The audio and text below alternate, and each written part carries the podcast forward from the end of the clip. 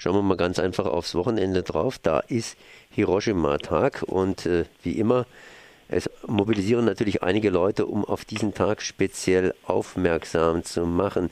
Hiroshima ist ja im Prinzip recht weit weg, das heißt in Japan. Ich bin jetzt verbunden mit Ingo Falk. Hallo.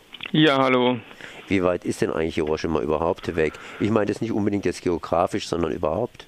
Ja, also es, scheint weit weg, auch natürlich äh, vom Zeitablauf, aber äh, es ist eben doch nicht so weit weg, weil Atomwaffen immer noch äh, in der Welt sind und insbesondere auch in Deutschland und jetzt gerade äh, eine, also eine, eine Modernis sogenannte Modernisierung dieser Waffen ansteht und davon auch die in Deutschland stationierten äh, Atomwaffen betroffen sind.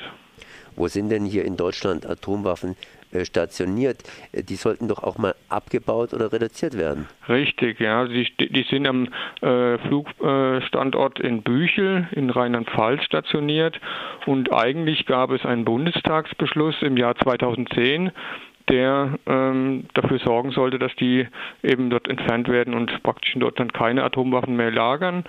Dieser wurde jedoch hintertrieben, dieser Bundestagsbeschluss, ähm, und zwar letztlich vom Kanzleramt, was inzwischen auch durch Wikileaks äh, belegt ist, dass es eben praktisch schon kurz nach diesem Beschluss dazu kam, dass das äh, gar nicht äh, zum Tragen kommen sollte. Das heißt, es wurde hintertrieben und jetzt steht sogar eine äh, Modernisierung dieser Waffen an.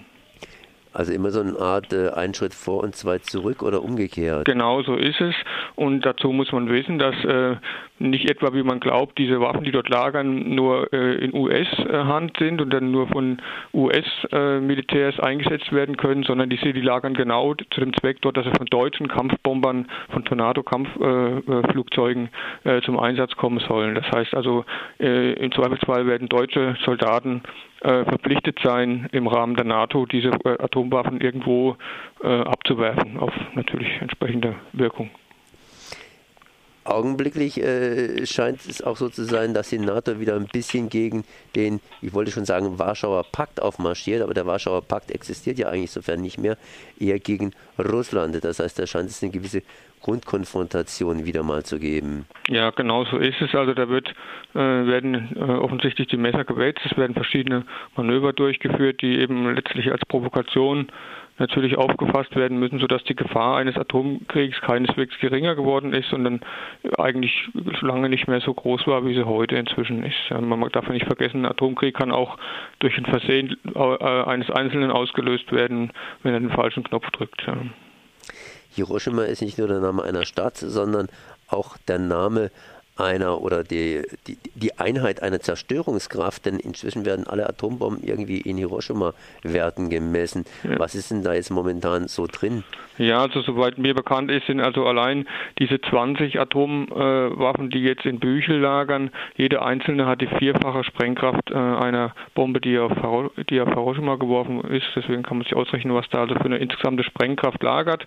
Und wie gesagt, diese sollen jetzt noch äh, modernisiert werden. Das heißt, es wird dafür gesorgt, dass die noch lange Zeit eben dort äh, sein sollen oder zumindest ist die Planung.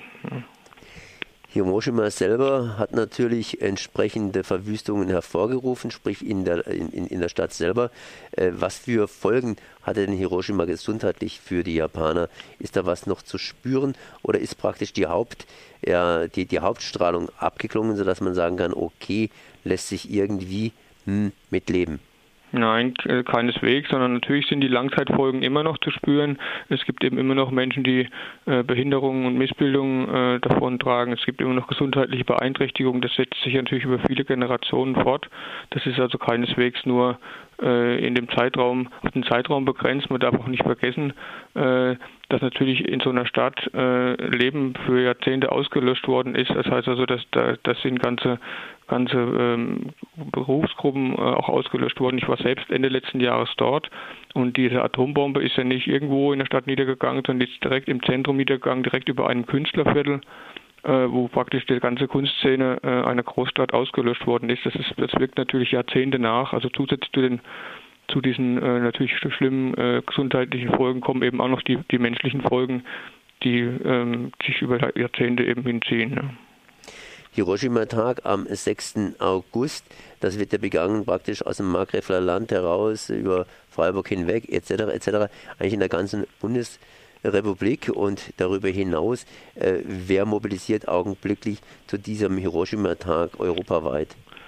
Also europaweit ist natürlich vor allen Dingen äh, die internationale Organisation der, der Ärzte gegen den Atomkrieg, die da mobilisiert, aber natürlich auch viele äh, Friedensorganisationen und Friedensbewegungen hier in Freiburg. Ganz konkret ist es in äh, die Anti-Atomgruppe Freiburg zum, gemeinsam mit dem Friedensforum, die am Rathausplatz äh, am kommenden Samstag um 16 Uhr äh, dort äh, mit Infoständen und Aktionen da sein wird. Aber es sind natürlich andere Umweltorganisationen beteiligt, unter anderem die äh, äh, Greenpeace, Freiburger Greenpeace, Greenpeace Gruppe, der Verein Ecotrinova, dann äh, Menschenrechte 3000 und äh, äh, Fukushima nie vergessen, also ein weiterer Anti-Atom-Verein in, Freiburg.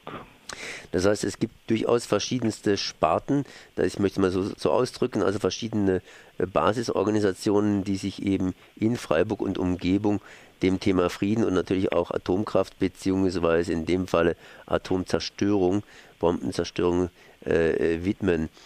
Ähm, wer tut sich da besonders hervor, beziehungsweise wer, wer hat jetzt gerade Zulauf? Denn die Zeiten sind ja schließlich auch ein bisschen turbulent. Ja, die Zeiten sind turbulent, deswegen äh, der Zulauf ist natürlich wechselt, äh, wechselnd zu verschiedenen Gruppierungen. Äh, man darf bei dem Ganzen auch das Thema Energie insgesamt nicht ausblenden.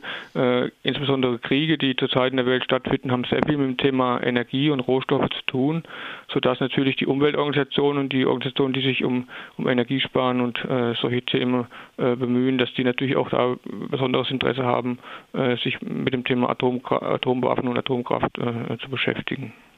Wie nähert ihr euch dem Thema? Du hast gesagt, dass es verschiedene Infostände gibt. Äh, was wird da vor allen Dingen ausgestellt? Wo legt ihr euren Schwerpunkt dann am Samstag auf dem Rathausplatz um ja. 16 Uhr? Also unser Schwerpunkt äh, ist natürlich diese äh, Modernisierung von diesen Atomwaffen, die eigentlich verhindert werden muss. Da wissen wir ja auch, dass die dass deutsche Bevölkerung hinter uns eine aktuelle Forsa-Umfrage, die von, von der Internationalen Organisation gegen, der Ärzte gegen Atomkrieg in Auftrag gegeben wurde, hat gezeigt, dass eben eine ganz große Mehrheit der Bevölkerung in Deutschland äh, gegen Atomwaffen ist und auch äh, sogar eben dafür ist, diese Atomwaffen äh, dass die äh, verschwinden aus Deutschland. Also 93 äh, Prozent äh, der Deutschen sind sogar generell dafür, dass Atomwaffen geächtet gehören und von der Welt verschwinden müssen. Also da ist natürlich ganz klar, dass wir unseren Augenmerk darauf richten. Es wird eine gemeinsam mit Friedensforum eine kleine Theateraktion geben, die darauf äh, eben hindeuten soll, dass diese Atomwaffen weiterhin da sind und eben insbesondere jetzt auch aktuell äh, also modernisiert werden sollen. Und ja, das wird natürlich der Hauptaugenmerk sein, aber natürlich wird es auch Informationen geben über die Folgen des Atomkriegs. Also es wird dazu äh, Bilder geben natürlich und entsprechende Hinweise. Ich weise nochmal hin auf den äh, Termin Rathausplatz um 16 Uhr, jetzt am äh, Samstag, 6. August.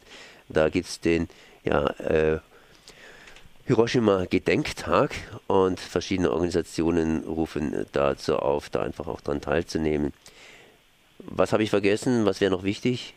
Dass die Anti-Atom-Gruppe natürlich auch mit anderen äh, äh, Veranstaltungen in Zukunft noch äh, aufwarten wird. Und zwar am 24. August äh, wird es ein äh, Konzert geben von Paul Dorfing. Das ist ein Amerikaner, ein US-Amerikaner, der ein US-amerikanischer äh, Klima- und Umweltschutzaktivist, der zurzeit mit seiner Frau eine Fahrradtour durch Europa macht und am 24. August in Freiburg Station machen wird und im Hofcafé Corosol im Gewerbehof in, im Stühlinger um 19 Uhr ein Konzert geben wird.